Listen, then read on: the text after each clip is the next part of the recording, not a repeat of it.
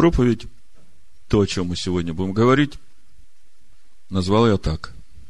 Обрезание – это мы, служащие Богу Духом. Филиппийцам 3 глава, с 1 по 3 стих прочитаю. Впрочем, братья мои, радуйтесь о Господе. Писать вам о том же для меня не тягостно, а для вас назидательно. Берегитесь псов, берегитесь злых делателей, берегитесь обрезания, потому что обрезание – это мы, служащие Богу Духом, и хвалящиеся Машехом Иешуа, и не на плоть надеющиеся. Приближается праздник Песах. И мы знаем, что участвовать в трапезе Песах может только тот, кто имеет завет обрезания. Несколько писем, в которых люди, которые выходят из Вавилонской блудницы, они в смущении, они говорят, мы не можем принимать участие в трапезе Песах, потому что у нас нет завета. Нам надо, чтобы вы приехали, погрузили нас, чтобы нам обновить завет, и тогда мы можем участвовать в празднике Песах. Как вы думаете, могут они участвовать в празднике Песах, получив откровение об истинном Машехе, при этом еще не погруженные в воду во имя Амашеха Иешуа в обновление завета с Богом Авраама, Ицхака, Якова. Как вы думаете? Могут? А почему могут?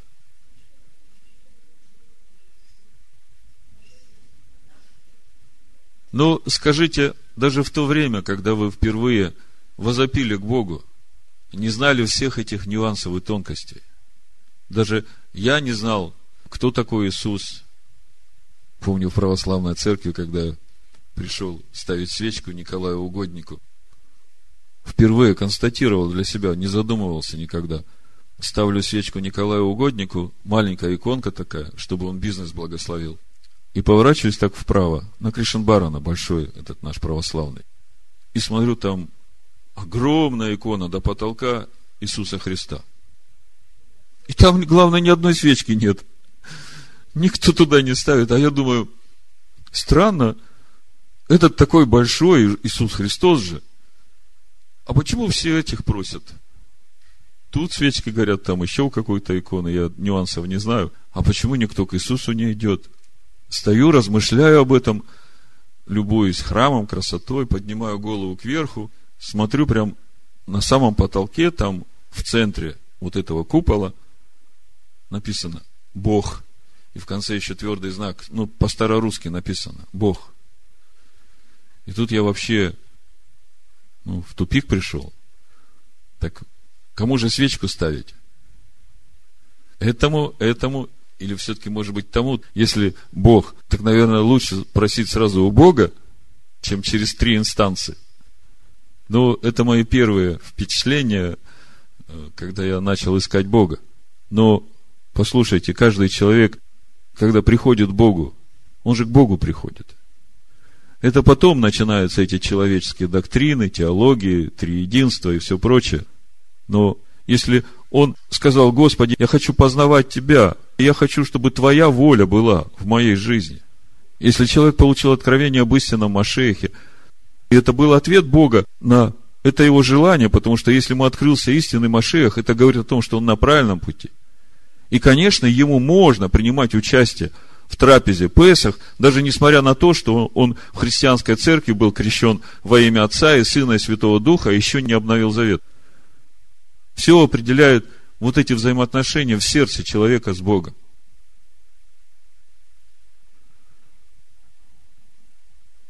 Вы согласны со мной? Вот именно поэтому я хочу сегодня говорить об обрезании. В чем суть обрезания? Почему именно на восьмой день? Почему не на седьмой? Это же не случайность, правда? Мы уже говорили много о восьмом дне. Что значит это обрезание для новозаветних верующих? Как для сыновей Иакова, так и у веровавших из язычников. И нужно ли уверовавшим из язычников обрезание наружной крайней плоти? Ну, вы говорите нет. А вы знаете, сегодня масса людей, из уверовавших из язычников, которые уверены на сто процентов, что обрезание наружной крайней плоти нужно. Поэтому я хочу сегодня говорить об этой теме. Ну, давайте по порядку. Левит 12 глава с 1 стиха.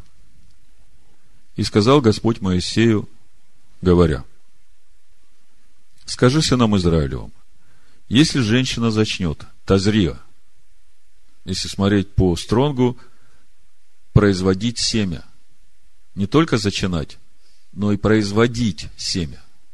Понимаете, речь идет о чем? Вот смотрите, женщина зачинает, и до того времени, пока она родит, еще 9 месяцев происходит. И тот младенец, который выйдет на свет, его как бы еще нет, но он-то уже есть. И он там растет.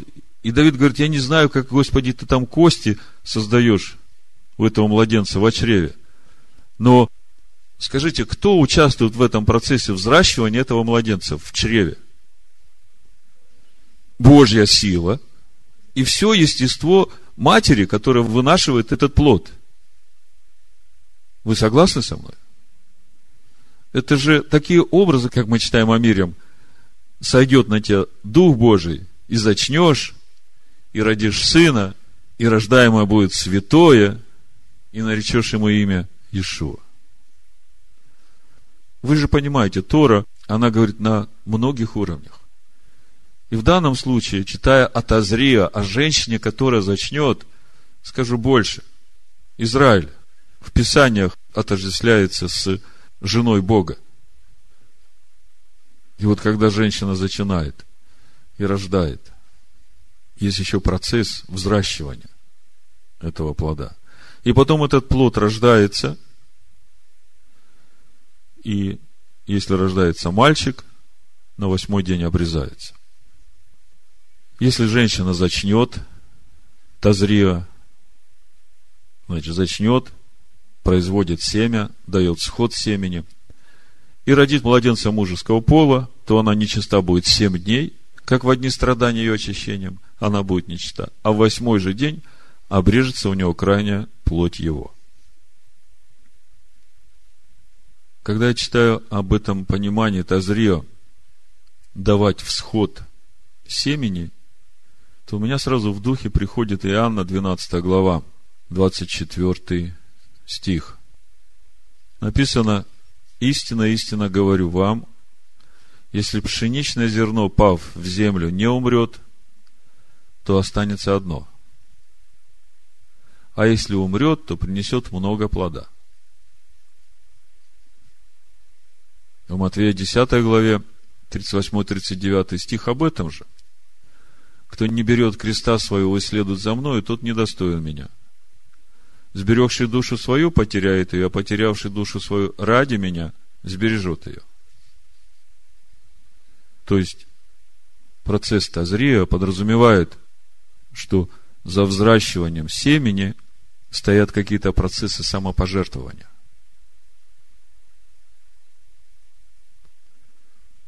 В первом послании к Коринфян, 15 главе, с 35 по 49 стих. Я как бы вам просто даю местописание из Нового Завета, чтобы вы начали немножко смотреть на то, что говорит сегодняшняя недельная глава, духом, чтобы вы начали э, ощущать эти духовные процессы, которые стоят за Тазрия и восьмым днем обрезания. Помните, мы как-то, когда начинали главу Барышит, первый стих, Вначале сотворил Бог небо и землю.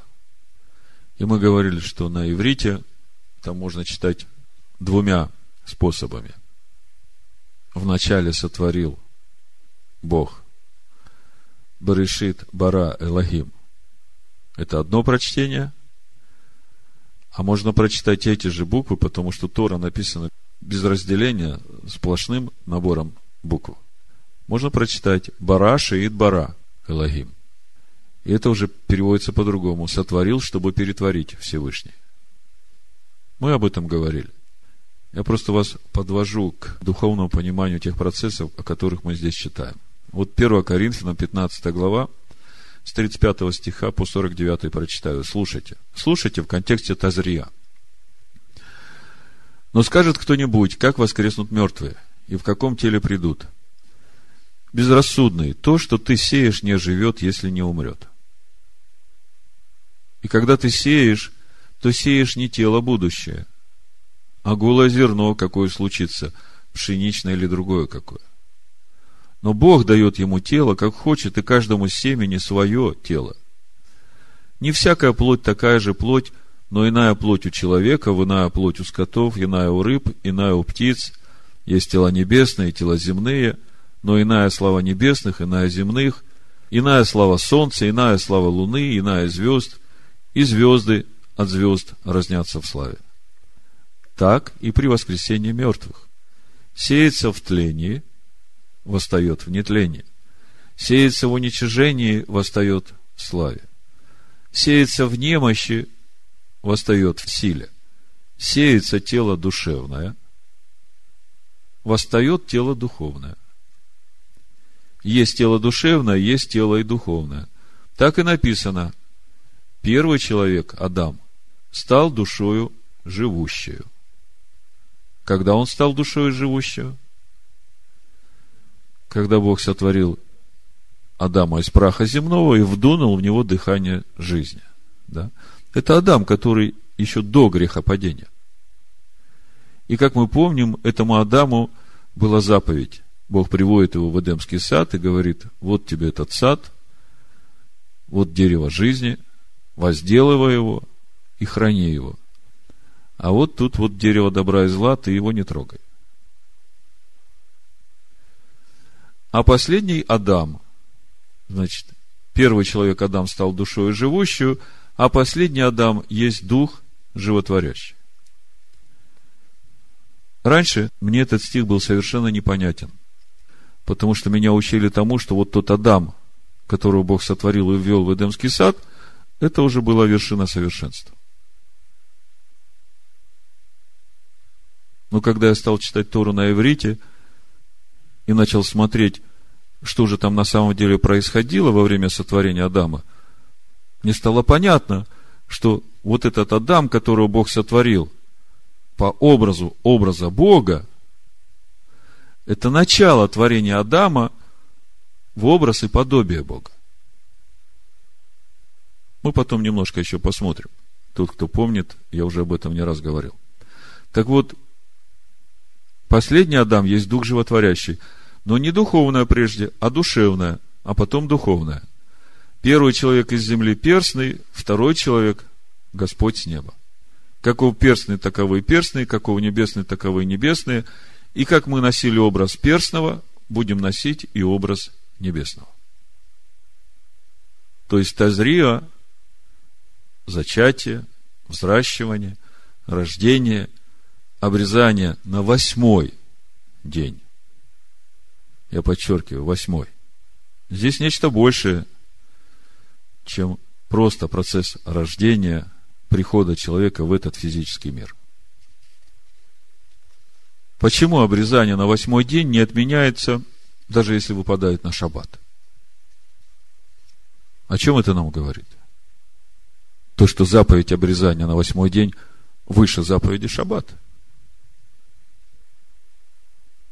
Не звучит для вас это странно? Заповедь обрезания выполняется даже в субботу, и это значит не просто так. Мы как-то говорили с вами, что заповедь о седьмом дне – это не просто день в неделю, который нужно отделить. Заповедь освящения седьмого дня – это свидетельство того, что когда придет седьмое тысячелетие, наступит эра Машеха. Придет Царство Божие на эту землю. А если соблюдается заповедь обрезания на восьмой день, о чем это нам говорит? Это же не просто обрезание младенца, и на этом все закончилось. Это же тоже свидетельство каких-то духовных процессов, которые ожидают нас в восьмом дне творения, а мы знаем, восьмой день творения – это новый мир. Это то новое небо и та новая земля, которые придут после этого мира. Другими словами, заповедь обрезания на восьмой день – это пророческая заповедь, которая ставит печать на предыдущие семь дней творения. Мы только что в Коринфянах читали, как мы носили образ перстного, так будем носить образ небесного. Первый человек – Адам – душа живая, а второй человек – Господь с неба. Другими словами, заповедь обрезания на восьмой день – указывают на процессы, которые должны произойти в человеке, желающем достигнуть будущего мира. И об этом мы видим в Торе. Первый Адам перстный из земли нуждается в обрезании. Он не является конечной целью творения. Он начало процесса творения по образу и подобию Бога. Если посмотреть Бытие первую главу 26-27 стих, там мы читаем, и сказал Бог, сотворим человека по образу нашему и по подобию нашему. А в 27 стихе мы читаем, и сотворил Бог человека по образу своему, по образу Божию сотворил его. И о подобии мы здесь ничего не читаем. О чем это говорит? О том, что процесс не закончен. А вот когда мы читаем пятую главу книги Баришит, Бытие, мы там видим что-то очень интересное. Там написано, первый стих, в синодальном переводе написано, вот родословие Адама. Когда Бог сотворил человека, по подобию Божию создал его. Тут мы видим слово подобие. Если смотреть на иврите, написано так. Зе сефер, талдот Адам, бейом бро, Элогим, Адам Бидмут Элогим, Асе Ато. Вот книга родословия. В дне сотворения Всевышним Адама по подобию Бога создания его. По подобию Бога. То есть, начинается родословие Адама от его дня сотворения и до книги Откровения. Это весь процесс сотворения Адама по подобию Бога. Того Адама, который сотворен по образу Бога. И как мы видим, в этом процессе участвует и Бог, и Адам, и образ Бога невидимого, через которого все это происходит. Скажите, вот этот весь процесс сотворения Адама по подобию. Как бы вы его назвали? Так и есть. Это и есть процесс обрезания. Это есть именно тот процесс, по завершении которого будет поставлена на него печать. Вот несколько мыслей из комментариев мудрецов, потом продолжим. Бена Яков в своем комментарии к книге Баришит подчеркивает, что обрезание является знаком союза – Вслед за этим он добавляет, что обрезание воплощает идею совершенствования сотворенного мира, возведения природы на более высокий метафизический уровень. Он доказывает это из контекста 17 главы Бытия, потому что заповедь об обрезании впервые мы встречаем в 17 главе Барышит, когда Бог заключает с Авраамом завет о Машехе. Мы еще поговорим немножко об этом.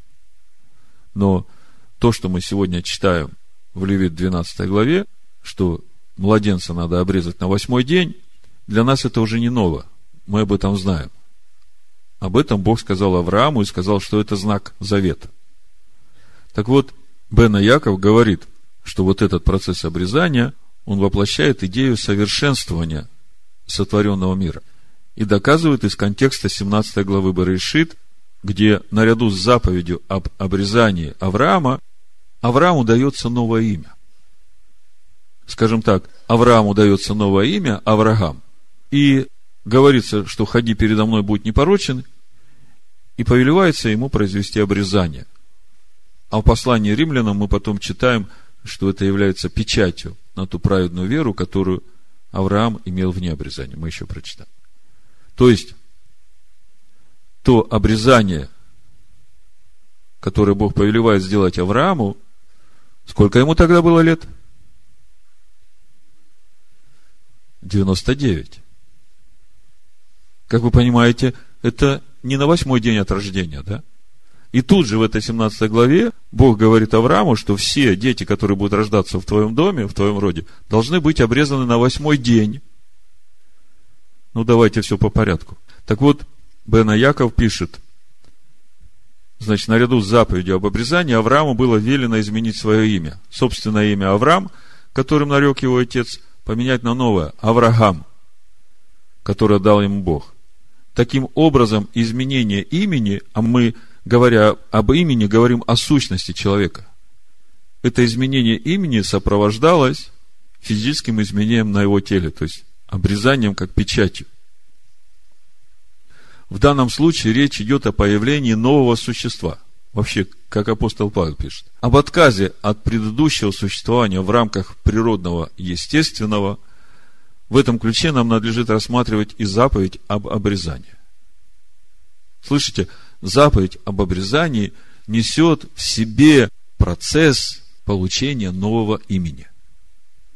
Процесс обретения новой сущности. В этом ключе нам надлежит рассматривать заповедь об обрезании. Человек не рождается обрезанным от природы. Однако ему дано ясно выраженное повеление Господа совершить обрезание, чтобы совершенствовать свое естество. Кстати, э, если мы посмотрим Новый Завет, я раньше совершенно не обращал внимания, что наречение имени Иешуа в Новом Завете связано именно с восьмым днем, с днем, когда Иешуа был обрезан. Вот смотрите, Лука 2 глава, 21 стих написано, по прошествии восьми дней, когда надлежало обрезать младенца, дали ему имя Иешуа. То есть, и здесь мы видим, что обрезание – связано с наречением имени, сущности. В Мидраше Танхума, раздел Тазрия, описана одна история. Я ее проведу в сокращенном виде. Разговор между одним злодеем, Турнием Руфием и Раби Акивой. Тот спрашивает, зачем вы делаете обрезание? Типа того, что разве Бог не сотворил человека уже совершенным – что человек в доделках нуждается. Раби Акива приносит колоски, зерна, колосочек, который вызрел, и такую красивую ковригу хлеба. И спросил его этого Турния Руфи. Вот эти колоски созданы Творцом, а вот этот хлеб создан руками человека. Что лучше? Конечно, хлеб. Турни Руфий возражает. Если человек нуждается в обрезании, то почему бы младенцу не выйти из утробы матери уже обрезанным? Ответил Рави Акива. Что же до твоего вопроса о том, почему младенец не рождается обрезанным, отвечу, что святой, да будет он благословен, дал нам заповеди с единственной целью – с их помощью очистить человека. Это вот понимание мудрецов – Итак, мы видим, что обрезание – это процесс, и обрезание подразумевает под собой процесс обретения новой сущности. Потому что обрезание и новое имя – это как бы часть одного процесса. Суть этого процесса как раз в Бытие 17 главе. Мы подробно это разбирали. Это в книге есть в 9 главе книга «Не ожесточите сердец ваших, когда услышите голос Бога». Глава называется «Завет о Машехе». Я просто прочитаю некоторые выдержки из этой главы. Начинается с первого стиха, Бытие 17 глава. Авраам был 99 лет. И Господь явился Аврааму и сказал ему, «Я Бог всемогущий, ходи предо мной и будь непорочен». Хитхалех лапанай. Мы уже говорили об этом. иди к себе истинному, к лицу моему, наступая на себя и становись непорочным. И поставлю завет мой между мною и тобою, весьма-весьма размножу тебя. И пал Авраам на лицо свое, Бог продолжал говорить с ним и сказал, я, вот завет мой с тобою, ты будешь отцом множества народов. И не будешь ты больше называться Авраамом, но будет тебе имя Авраам. Ибо я сделаю тебя отцом множества народов, и весьма и весьма разблажу тебя, и произведу от тебя народы, и цари произойдут от тебя, и поставлю завет мой между мною и тобою, и между потомками твоими после тебя в роды их. Завет вечный в том, что я буду Богом твоим, и потомков твоих после тебя. И дам тебе и потомкам твоим после тебя землю, по которой ты странствуешь, всю землю хананскую во владение вечное, и буду им Богом. И сказал Бог Аврааму, 9 стих, ты же соблюди завет мой, ты и потомки твои после тебя в роды их. Десятый стих. «Сей есть завет мой, который ты должен соблюдать между мною и между вами, и между потомками твоими после тебя, да будет у вас обрезан весь мужеский пол». Так вот, когда мы читаем «да будет у вас обрезан весь мужеский пол», на иврите написано «химоль лахем коль захар». Вот это слово «химоль» – корень, мила – сегодня понимают как обрезание наружной крайней плоти. На самом же деле мила означает противостояние животному началу, противостояние необузданности сил плоти. То есть в этом как раз и суть того, что значит, наступая на себя, иди к себе истинному, к лицу моему и становись непорочным. Дальше в одиннадцатом стихе мы читаем, обрезывайте крайнюю плоть вашу, и сие будет знамением завета между мною и вами. На иврите унамалтем эт басар арлатхем. То есть в синодальном мы читаем, как обрезывайте вашу крайнюю плоть. И раньше, когда я не понимал иврит, доходя до этого места, мне уже было неинтересно читать, потому что я знал, что мне это не надо. Апостол Павел так сказал – и как бы вот это драгоценное место, оно самое, можно сказать, драгоценное место в сути завета о Машехе, оно для меня ничего не говорило. Так вот, у Немалтем от Басара Латхем, что переведено как «обрезайте вашу крайнюю плоть», слово Немалтем, Намаль, нам уже известно, мила, вычеркивание части жизненной силы. Басар Арлатхем, вот это Арлатхем, значит, плоть ваша, орла.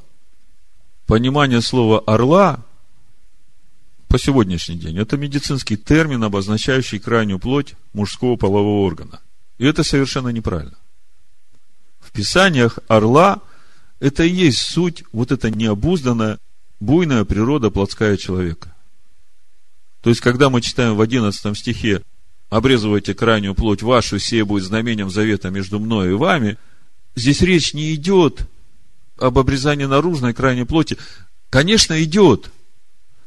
Это как свидетельство. Но речь-то идет о том, чтобы вот то, что Бог сказал Аврааму, иди к себе истинному, наступая на себя, к лицу моему и становись непорочным, обрезая вот эту вот буйную свою жизненную силу, которая орла.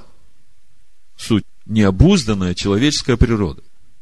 И вот это слово орла в книге Левит 19.23 можно увидеть суть. Тут написано, что первые три года пользоваться плодами дерева нельзя, потому что они орла. Так и написано в Торе. Первые три года, когда дерево начинает плодоносить, их кушать нельзя, потому что они орла. Вот так написано. Левит 19, 23. Когда придете в землю, которую Господь Бог даст вам, и посадите какое-либо плодовое дерево, то плоды его почитайте за необрезанные. Плоды его – орла. Вот так написано. Три года должно почитать их за необрезанные, не должно есть их. То есть, мы видим, что орла – это термин не наружной крайней плоти мужского полового органа, а термин орла, Тора, указывает, что это не чистота от вот этой необузнанной, буйной природы. И три года, значит, почитать их за орла. Более того, в Второзаконие 10.16. Моисей говорит, «Итак, обрежьте крайнюю плоть сердца вашего». На иврите звучит «Умалтем эт арлат левавхем». Обрежьте, мила, намаль, умалтем. Эт, вот эту орла, вот эту необузданную, буйную природу, левавеха, вашего сердца. И не будьте впредь жестоковыйны. Другими словами, когда Бог заключает завет с Авраамом, речь идет не просто о этой косметической наружной операции. Речь идет о сущности. Речь идет об обрезании сердца. Речь идет об обрезании буйной природы. И в этом суть, знамение завета. Вот если человек идет этим путем, это как раз свидетельствует и Богу, и человеку, что он в завете. Помните, как написано, 11 стих? Обрезывайте крайнюю плоть вашу, обрезывайте орла вашу.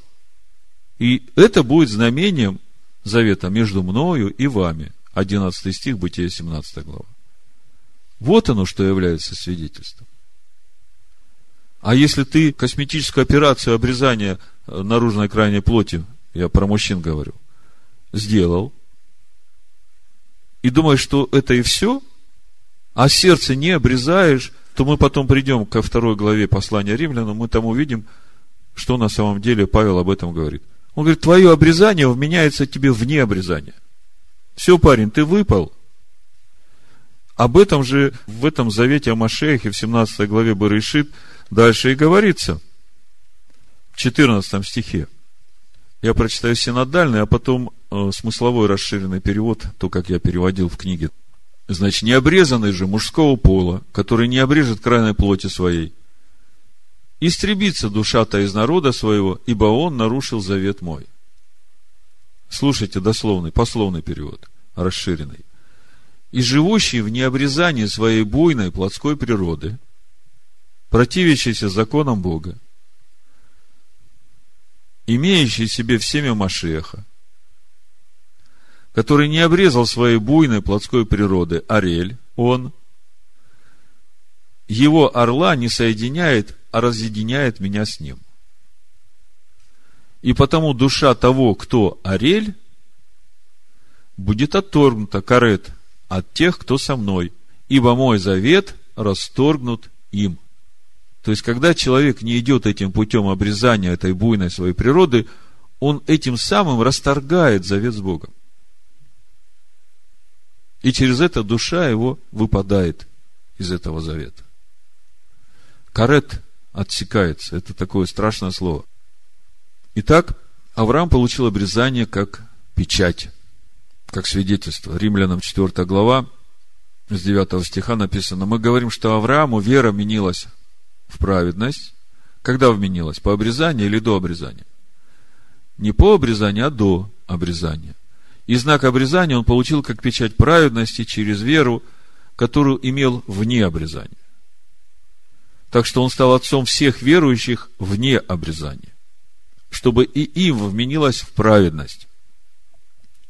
И отцом обрезанных, не только принявших обрезание, но и ходящих по следам веры отца нашего Авраама. Слышите? Не только принявших обрезание, но и ходящих по следам. Иди к себе истинному, к лицу моему, наступая на себя, и становись непорочным. То есть тот, кто не идет этим путем, даже не важно, если у тебя есть обрезание наружной крайней плоти, то ты не придешь туда, куда тебе нужно прийти. Ибо не законом даровано Аврааму или семени его обетования быть наследником мира, но праведностью веры. Чем отличается праведная вера от неправедной веры? Как вы думаете? Ну, и тот, и другой верят, что то, что Бог заповедал, это правильно. Но праведная вера в данном случае, человек не только верит, что это правильно, но он и поступает так. Он своими поступками свидетельствует о своей вере. А тот, который говорит, да, это все хорошо, Бог все сказал правильно, но мне делать ничего не надо, Иисус Христос за меня все сделал, то я не могу назвать эту веру праведной. Потому что он своими делами свидетельствует о том, что у него нет никакой веры. Бог сказал светить имя Его. Бог сказал отделять святое от несвятого, отделять чистое от нечистого. Бог сказал не есть нечистое – и когда мы это будем делать, Он будет освещать нас. Вот так происходит процесс нашего освящения, нашего обрезания, созидания вот этого нового имени, нашей новой сущности, Божьей сущности. Ну, смотрите, мы пришли к тому месту, где, как бы, на первый взгляд, какая-то нестыковка. Авраам был обрезан, пройдя определенный путь – и это обрезание для него стало печать на его веру.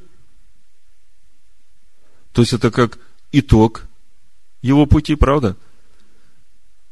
И тут же Бог заповедует Аврааму младенцев обрезать на восьмой день, когда младенец в своем разуме даже понятия не имеет о том, в разуме, о том, что такое праведная вера. В духе, там внутри себя он это все знает, но в разуме он этого ничего не знает. И как-то нет логики. Так э, как же на самом деле? Обрезание это печать? Или обрезание это начало пути посвящения человека на этот путь? Потому что мы только что читали, вот в начале, когда я вам говорил, делал краткий обзор недельной главы, мы тут читали, что когда отец, исполняя свой первый долг перед сыном, совершает обрезание, то этот день должен вселить в отца священную решимость воспитать сына, ходить, исполнившись нравственной силы перед Богом, Богом закона, и своим собственным поведением служить сыну образцом такого образа жизни. То есть, этим все сказано. Мы видим, что вот это обрезание младенца, прямого потомка Авраама, сыновей Якова, это свидетельство того, что его посвящают на то, чтобы ему ходить путем Авраама. И обязанность отца, который делает это обрезание, приложить всего себя в то, чтобы он действительно ходил таким путем. И быть личным примером этой ревности и любви к Богу и к Его закону. Так как бы нет логики для Авраама обрезания – было как финиш, как печать, как достигнутый результат на новое имя, а здесь обрезание на восьмой день, когда младенец еще ничего не понимает, и вместе с тем почему-то именно на восьмой день. То есть, как бы мы видим, вроде бы и начало жизни младенца, а вместе с тем, говоря восьмой, мы как бы видим что-то гораздо больше. Так это начало или конец? вы начинаете видеть, что обрезание на восьмой день здесь и начало, и конец. Чтобы понять, я приведу несколько примеров, и вы это увидите, в Писаниях это есть. Вот смотрите, исход 12 глава, 43 стих и дальше. Выход из Египта. Скажите, с чего начинался наш выход из Египта? Это как бы размышление – чтобы вы понимали, о чем речь идет. Начало всего пути, да? Слушайте, и сказал Господь Моисею и Аарону, вот устав Песах. Никакой иноплеменник не должен есть ее. А всякий раб, купленный за серебро, когда обрежешь его, может есть ее. Поселенец и наемник не должен есть ее. В одном доме должно есть ее, не выносите мясо вон из дома, и костей ее не сокрушайте. Все общество Израиля должно совершать ее. Это понятно. Если же поселится у тебя пришелец и захочет совершить Песах Господу, то обрежь у него всех мужеского пола, и тогда пусть он приступит к совершению ее и будет как природный житель земли. А никакой необрезанный не должен есть ее.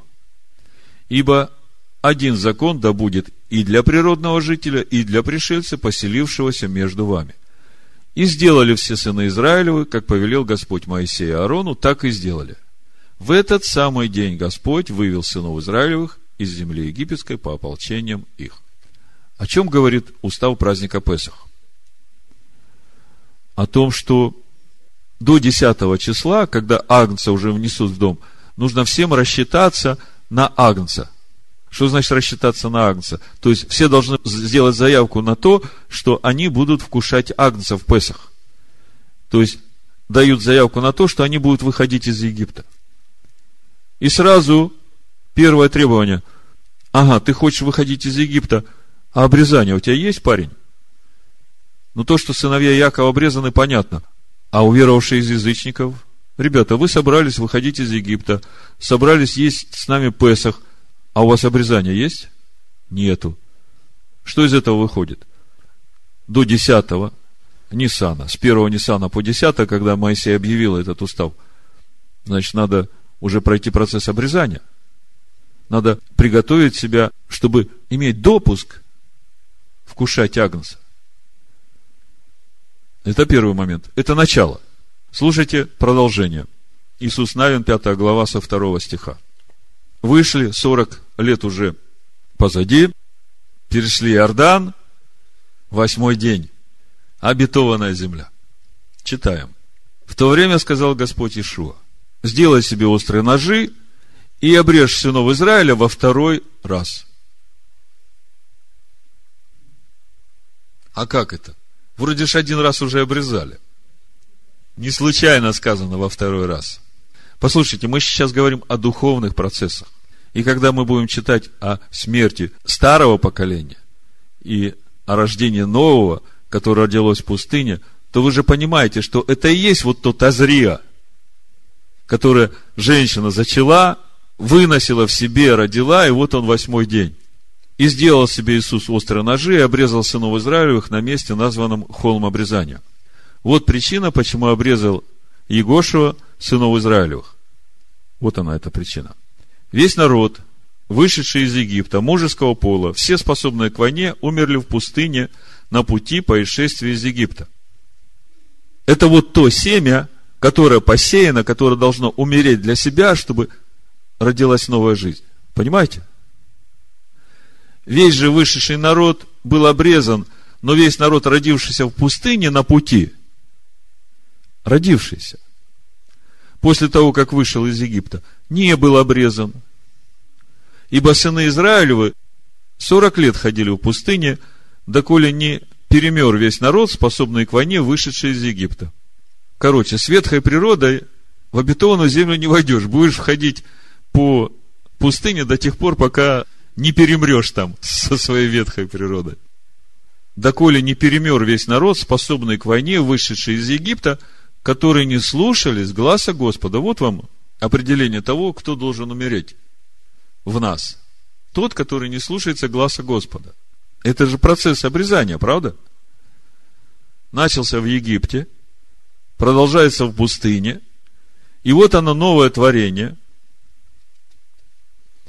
входит в обетованную землю. А вместо их седьмой стих. Воздвиг сыновых, сих обрезал Егошева, ибо они были не обрезаны, потому что их на пути не обрезывали. Слышите? На пути не обрезывают. Авраама обрезали, когда он уже получил печать. Он уже пришел.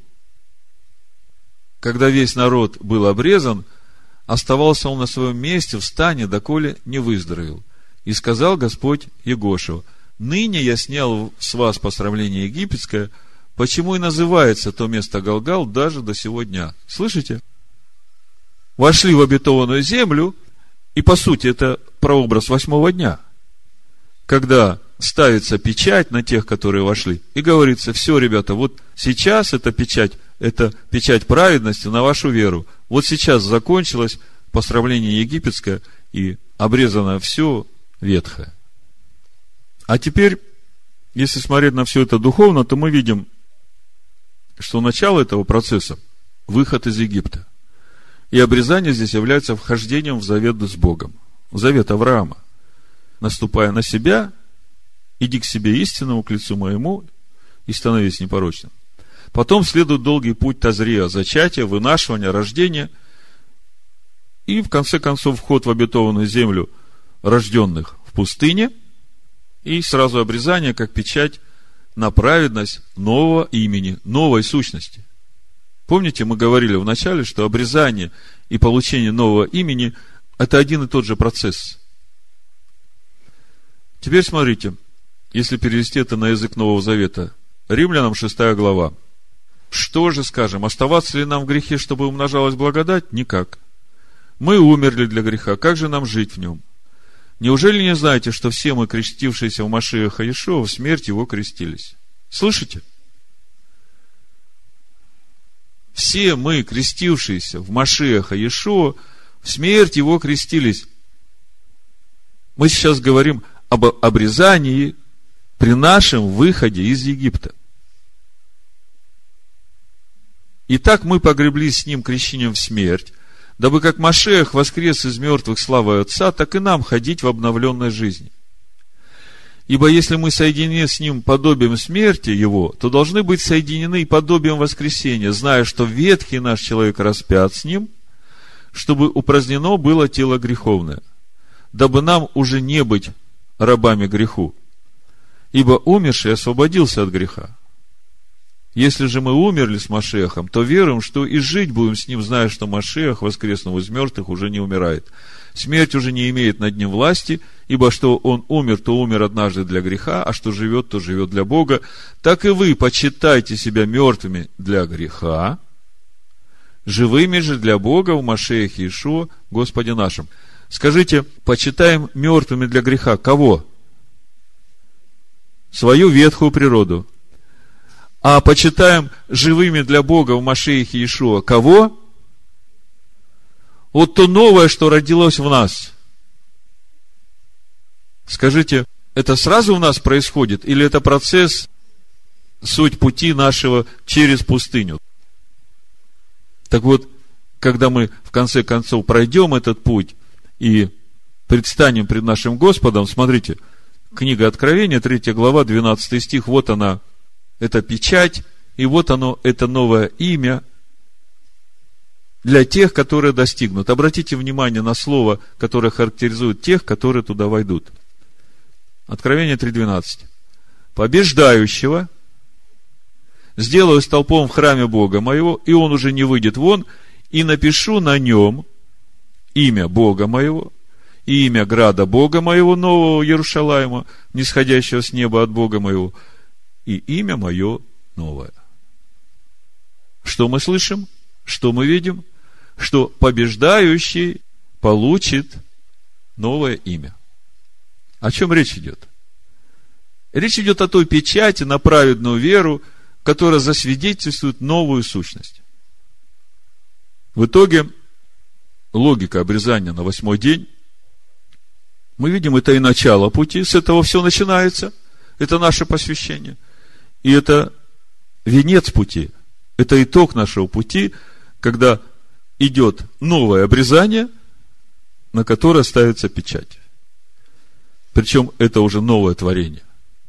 В то время сказал Господь Ишуа, сделай себе острые ножи и обрежь сынов Израиля во второй раз. Ну, еще несколько слов о сути самого процесса обрезания, ну, глазами Нового Завета в контексте учения Иешуа и апостола Павла. Филиппийцам 3 глава, с 1 по 3 стих. Апостол Павел говорит, обрезание это мы, служащие Богу Духом и хвалящиеся Машехом Иешуа и не на плоть надеющиеся. Прочитаем с первого стиха. Впрочем, братья мои, радуйтесь о Господе. Писать вам о том же для меня не тягостно, а для вас назидательно. Берегитесь псов, берегитесь злых делателей, берегитесь обрезания. Потому что обрезание – это мы, служащие Богу Духом. Обратите внимание, как Павел характеризует нас. Служащие Богу своим Духом – мы, служащие Богу Духом, каким образом мы служим Богу своим Духом? кроткие, смиренные духом и сердцем. Именно такое стояние перед Богом позволяет Богу жить в тебе. Как только ты перестаешь служить Богу своим духом, у тебя появляются свои желания, своя воля, и ты уже не служишь Богу своим духом. И Бог отходит на второй план. Потому что обрезание – это мы, служащие Богу духом. Вот оно как. Тогда что обрезано? Все мое, мои желания, мои хотения, мои стремления, попытки манипулировать Словом Бога, подгонять его под свои желания и хотения. И хвалящиеся Машехом Иешуа. Что значит хвалящиеся Машехом Иешуа? Вы же понимаете, что речь идет о нашей новой сущности, о нашем новом естестве. Вот оно свидетельство обрезания. Мы, служащие Богу Духом и хвалящиеся Машехом Иешуа, который живет в нас. Павел говорит, вы благоухание, вы письмо читаемое. Мы видим, что закон Бога записан на ваших сердцах. Вот хвалящийся Машехом Иешуа. Идем дальше. Римлянам 2 глава, с 9 по 29 стих я прочитаю, но сначала главная мысль. То есть мы сейчас говорим о том, что Новый Завет говорит об обрезании. Это разовое событие или это процесс? И в чем суть этого процесса? Значит, в Римляна 2 главе с 25 стиха написано, обрезание полезно, если исполняешь закон. А если ты преступник закона, то обрезание твое стало не обрезанием. Слышите? Мы об этом уже говорили. Как бы мы к этим выводам уже пришли чуть раньше.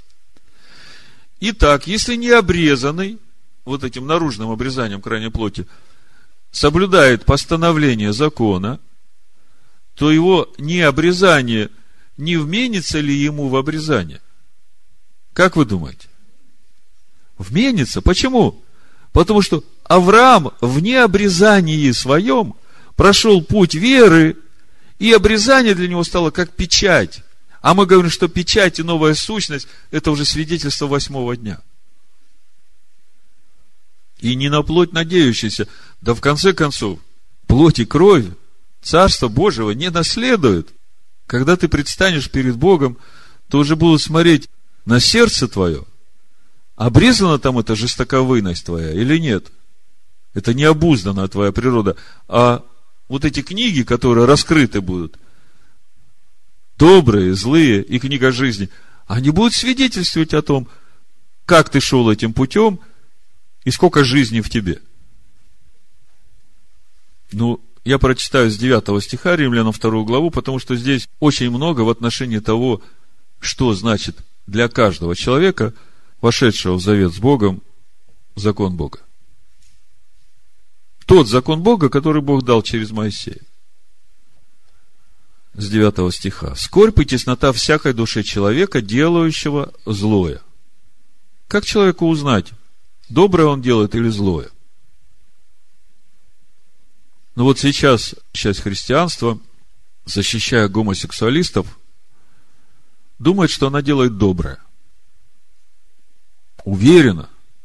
Мы должны быть толерантными, мы должны уважать этого человека. Он ведь такой родился. Как мы можем обвинять человека, если он такой родился? А они Тору не читают, они не понимают, почему он такой родился. Потому что во второй заповеди написано, что Бог благословляет любящих его и соблюдающих заповеди до тысячи родов, а тех, которые не любят и не соблюдает, проклинает до третьего и четвертого рода. Поэтому, глядя на такого человека, нужно действительно проявлять к нему сострадание, но ему надо объяснить, почему он такой родился. Ему надо раскаяться в грехах своих и в грехах своих отцов, стать перед Богом. Скорбь и теснота всякой души человека, делающей злое. Во-первых, Иудея, потом и Елена – Напротив, слава и честь и мир всякому делающему доброе. Во-первых, Иудею, потом и Елену. Ибо нет лицеприятия у Бога. Почему, во-первых, иудею? Они любимчики у Бога, что ли? Павел говорит, мы по природе иудеи. Мы по природе уже знаем, что добро, а что зло. И поэтому с них спрос больше. Все, во-первых. Делаешь хорошее, благословение. Делаешь плохое, получишь по полной программе. А те, которые, не имея закона, согрешили, вне закона и погибнут. О них вообще разговора как бы и нет. А те, которые под законом согрешили, по закону осудятся. Потому что не слушатели закона праведны перед Богом. Слушайте. Не слушатели закона праведны перед Богом. Но исполнители закона оправданы будут. Когда будут оправданы? Мы сейчас здесь прочитаем – Тогда, когда Бог будет судить каждого человека, все народы, которые перед Ним предстанут, здесь, в 16 стихе написано, в день, когда по благовестию моему Бог будет судить тайные дела человеков через Иисуса Христа. Значит, потому что не слушатели закона праведны перед Богом, но исполнители закона оправданы будут. Здесь речь не идет о том, что Иисус Христос умер за мои грехи, и все, я уже праведен. Слышите? Речь идет о будущем суде, и речь идет о том, что оправданы будут исполнители закона. Я не понимаю, как христиане, римские христиане, читают эти слова и не видят этого. Ибо когда язычники, не имеющие закона по природе закона делают, то не имея закона, они сами себе закон. Они показывают, что дело закона у них написано в сердцах, о чем свидетельствует совесть их и мысли их – то обвиняющие, то оправдывающие одна другую. В день, когда по благовествованию моему Бог будет судить тайные дела человеков через Иисуса Христа. То есть даже язычники, которые, не имея закона, предстанут перед Богом, они тогда хорошо будут представлять. Их мысли лихорадочно будут бегать, читая эти книги, которые будут раскрыты. Я же знал, что это неправильно. Зачем я это делал? Почему я так упорствовал? А все, поезд ушел. Книги уже раскрыты. Ты стоишь у Белого престола. И назад уже не отмотаешь свою жизнь. Все дела твои идут за тобой, и будешь судим по написанному в книгах. Сейчас есть возможность все отмотать, все исправить, раскаяться, разорвать одежды, посыпать себя пеплом и вопить к Богу о милости к себе, о милости к своему роду, к отцам, к дедам – ради того, чтобы дети ходили путями Бога, и чтобы тебе наследовать жизнь вечную. 17 стих. Вот ты называешься иудеем и успокаиваешь себя законом, и хвалишься Богом, и знаешь волю Его, и разумеешь лучшее, научаясь из закона.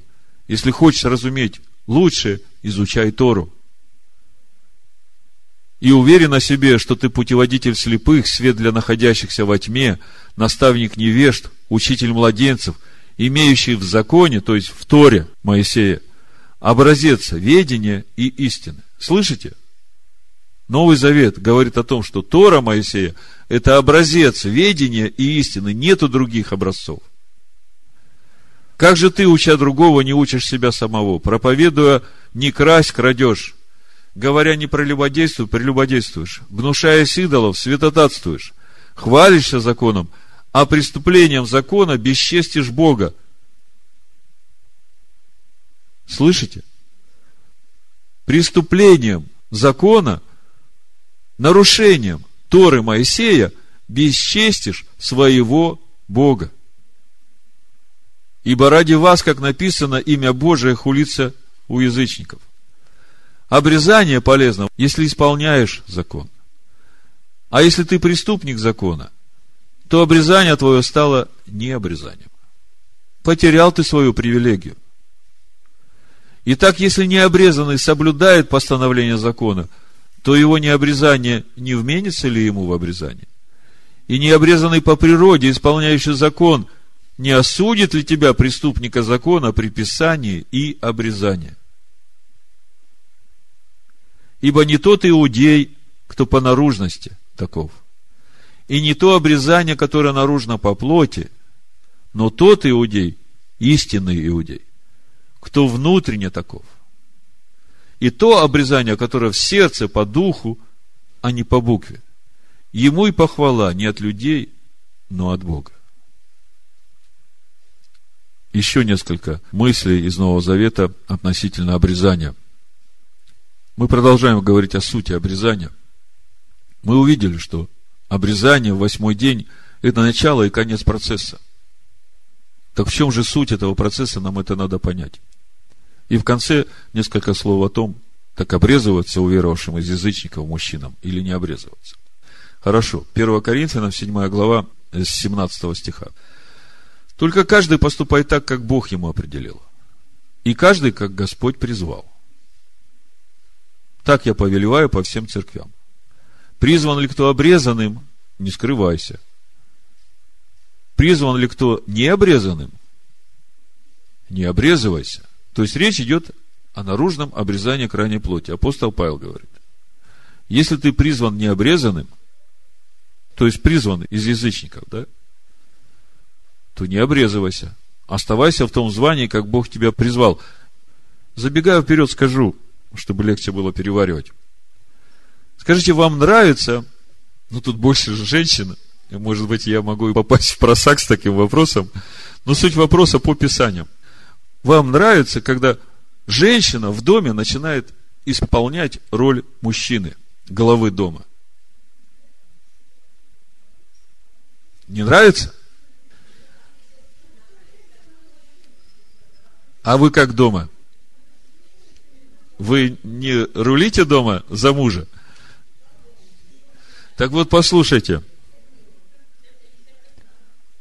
Если смотреть согласно священным писаниям, женщина, она должна быть послушной мужу. Она должна быть славой своего мужа. Она должна отображать своего мужа. То есть, она должна носить сущность внутри своего мужа.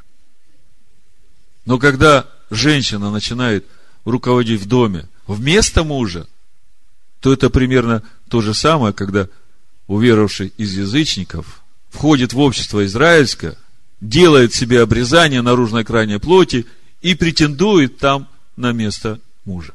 Ну, я как бы вперед забежал. Потом я вам покажу это в Писаниях. Обрезание ничто и не обрезание ничто, но все в соблюдении заповедей Божьих. Вот я хочу, чтобы вы поняли апостола Павла. Апостол Павел не говорит о том, что сыновей Иакова не нужно обрезывать. Это происходит в еврейском народе автоматически на восьмой день. Но апостола Павла беспокоит именно тот вопрос, что после того, как обрезали ребенка на восьмой день, думают, что все, ему уже обеспечена жизнь в будущем мире – совершенно не заботясь об обрезании своего сердца и об обрезании сердца этого младенца, сына, который будет расти. Вот это заботит апостола Павла. И он говорит, самое важное, это соблюдение заповедей. В этом суть обрезания нашей, этой необузданной человеческой природы. Экклезиаст говорит, выслушай сущность всего. Бойся Бога и заповеди Его соблюдай. Обрезание ничто и не обрезание ничто, но все в соблюдении заповедей Божьих. Еще два места из послания Галатов. Та же самая мысль апостола Павла. Ибо в Машеях Иешуа не имеет силы ни обрезания, ни необрезания, но вера, действующая любовью. Ибо в Машеях Иешуа ничего не значит ни обрезание, ни необрезание, а новая тварь. Вот что для апостола Павла обрезание новое творение в тебе. Мы говорили обрезание и обретение нового имени, новой сущности. Это свидетельство одного процесса. Галатам 5 глава, с 1 по 6 стих написано. «Итак, стойте в свободе, которую даровал нам Машех, и не подвергайтесь опять игу рабства.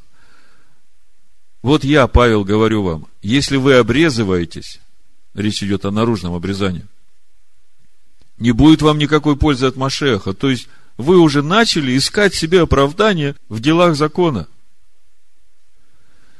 Еще свидетельствую всякому человеку, обрезывающемуся, что он должен исполнить весь закон. Вы, оправдывающие себя законом, остались без Машеха. То есть, вы, которые делами закона пытаетесь оправдаться, вы остались с сердцем, которое не обрезано. Остались без Машеха, отпали от благодати. А мы духом ожидаем, надеемся праведности от веры. Ибо в Машехе Иешуа не имеет силы ни обрезания, ни необрезания, но вера, действующая любовью. Действующая любовью к кому? К Богу и к ближнему. Авраам получил обрезание как печать на праведную веру. И мы говорили, в чем суть праведной веры. Дальше в шестой главе послания Галатам, Галатам 6, 11 стих и дальше написано, Павел продолжает, «Видите, как много написал я вам своей рукою. Желающие хвалиться по плоти принуждают вас обрезываться, только для того, чтобы не быть гонимыми за крест Христов». Что значит быть гонимым за крест Христов? Ишо говорит, кто не берет стойку казни и следует за мной, тот недостоин меня. Кто не умертвит свою душу ради меня, тот напрасно следует за мной. И вот Павел говорит, что те, которые заставляют вас обрезаться наружным обрезанием, они совершенно не думают о том, что самое важное – это обрезание сердца. Ибо и сами обрезывающиеся не соблюдают закона, но хотят, чтобы вы обрезывались, дабы похвалиться в вашей плоти. А я не желаю хвалиться. Разве только крестом Господа нашего Ишуа Машеха, смотрите, как апостол Павел разъясняет суть креста Господина нашего Ишуа Машеха, которым для меня мир распят, и я для мира. Вот она суть обрезания. Ибо в Машехе Иешуа ничего не значит ни обрезание, ни необрезание, а новая тварь. Тем, которые поступают по всему правилу, мир им и милость, и Израилю Божию. Скажите мне, кто такой Израиль Божий? Учитывая то, что апостол Павел пишет послание Галатам, уверовавшим из язычников. Так кто такой Израиль Божий? Это Израиль, который имеет обрезание и наружной крайней плоти, и обрезание сердца. Вот он, Израиль Божий. Но в итоге что вы слышите? О чем ревнует апостол Павел?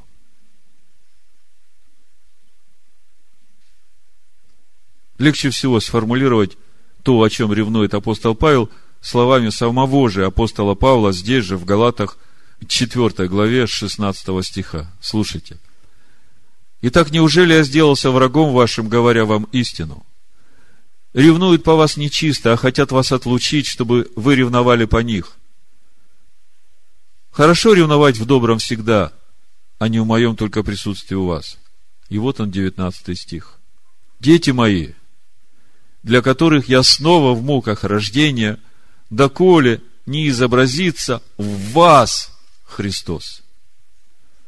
Вот когда в вас Христос изобразится, вот это и есть новая тварь.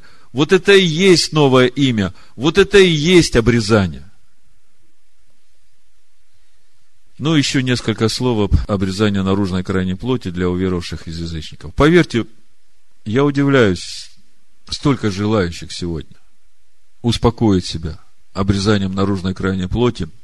Поэтому я хочу сказать коротко, но так, чтобы дошло. Многих смущает Языкиль, 44 глава. Прочитаю с 6 стиха. Написано, «И скажи мятежному дому Израилеву, так говорит Господь Бог, довольно вам, дом Израилев, делать все мерзости ваши, вводить сынов чужой, необрезанных сердцем и необрезанных плотью, чтобы они были в моем святилище и оскверняли храм мой, подносить хлеб мой, тук и кровь, и разрушать завет мой всякими мерзостями вашими. Вы не исполняли стражи у святынь моих, а оставили вместо себя их для стражи в моем святилище. Девятый стих. Так говорит Господь Бог. Никакой сын чужой, не обрезанный сердцем и не обрезанный плотью, не должен входить во святилище мое. Даже и тот сын чужой, который живет среди сынов Израиля. Иезекииль говорит о третьем храме. И многие новозаветные верующие, которые действительно получили откровение об истинном Машехе, да я даже в Риге знаю таких, которые, читая завет об Исахе и читая вот Иезекииля, говорят, да мы вообще не можем вкушать трапезу Песах, пить эти четыре чаши, если у нас нет обрезания. На полном серьезе. Так вот, что я по этому поводу хочу сказать. Если уверовавший из язычников вошел в общество израильское и привился на истинную природную маслину, то ему не следует превозноситься над природными ветвями. Это раз. Во-вторых, если он вошел в общество израильское и стал одно, как мы читаем в послании Ефесянам, то каким образом это произошло? Надо же понимать все писания, что Бог делает. Смотрите, Ефесянам 2 глава, с 11 стиха. Итак, помните, что вы некогда язычники по плоти, которых называли необрезанными, так называемые обрезанные плотским обрезанием, совершаем руками, что вы были в то время без Машеха? Отчуждены от общества израильского. То есть, общество израильское это уже было. Чужды заветов обетования. То есть, все, что Бог обещает в своем слове, он обещает обществу израильскому. И это не то общество израильское, которым называют себя э, римские христиане, мы Новый Израиль. Это все тоже общество израильское, прямые потомки Авраама, Ицхака и Якова, с которыми Бог связан и заветами, и обещаниями, и даже клятвой. Об этом обществе израильском идет речь. Именно им Бог дал Тору, как наследие вечное. И апостол Павел говорит в 15 главе послания римлянам, сейчас прочитаю, Ибо если язычники сделались участниками в их духовном, апостол Павел говорит в Римлянах 15.27, язычники сделались участниками в их духовном. То есть, общество израильское для уверовавших из язычников, это сыновья Иакова с их духовным.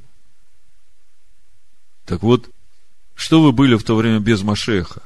Отчуждены от общества израильского, чужды завета обетования, не имели надежды и были безбожники в мире.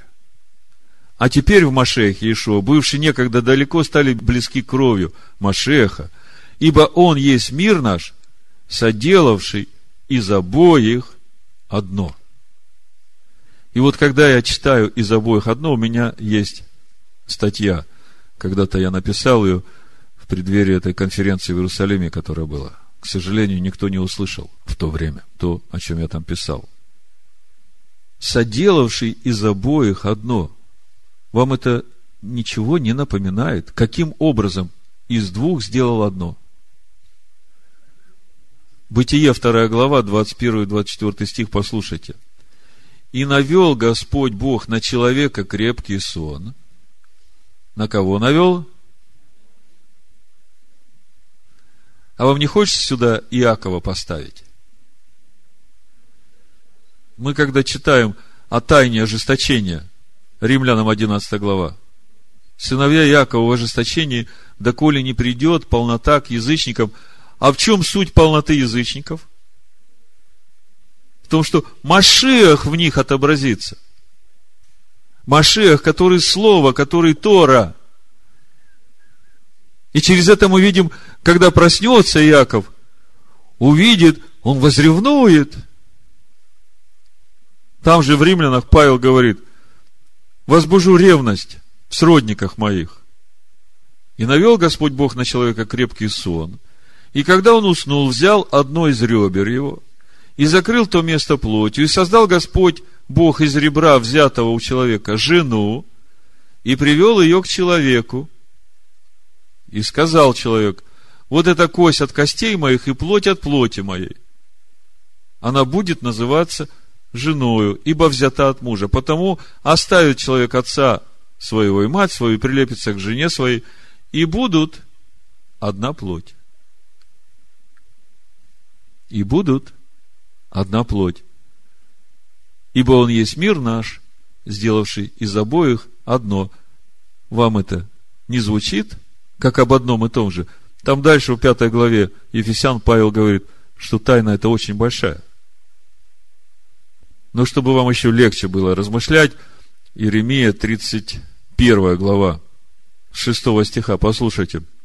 «Ибо будет день, когда стражи на горе Ефремовой провозгласят, вставайте и взойдем на Сион Господу Богу нашему.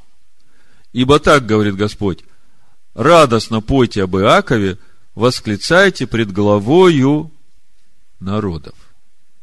Муж в доме кто? Глава. Иеремия говорит, радостно пойте об Иакове и восклицайте пред главою народов. Значит, а народы, для которых Иаков глава, которых через кровь Иешуа Машеха и через само учение Машеха Тору Бог делает их одно. Я понимаю, что Машех наш муж.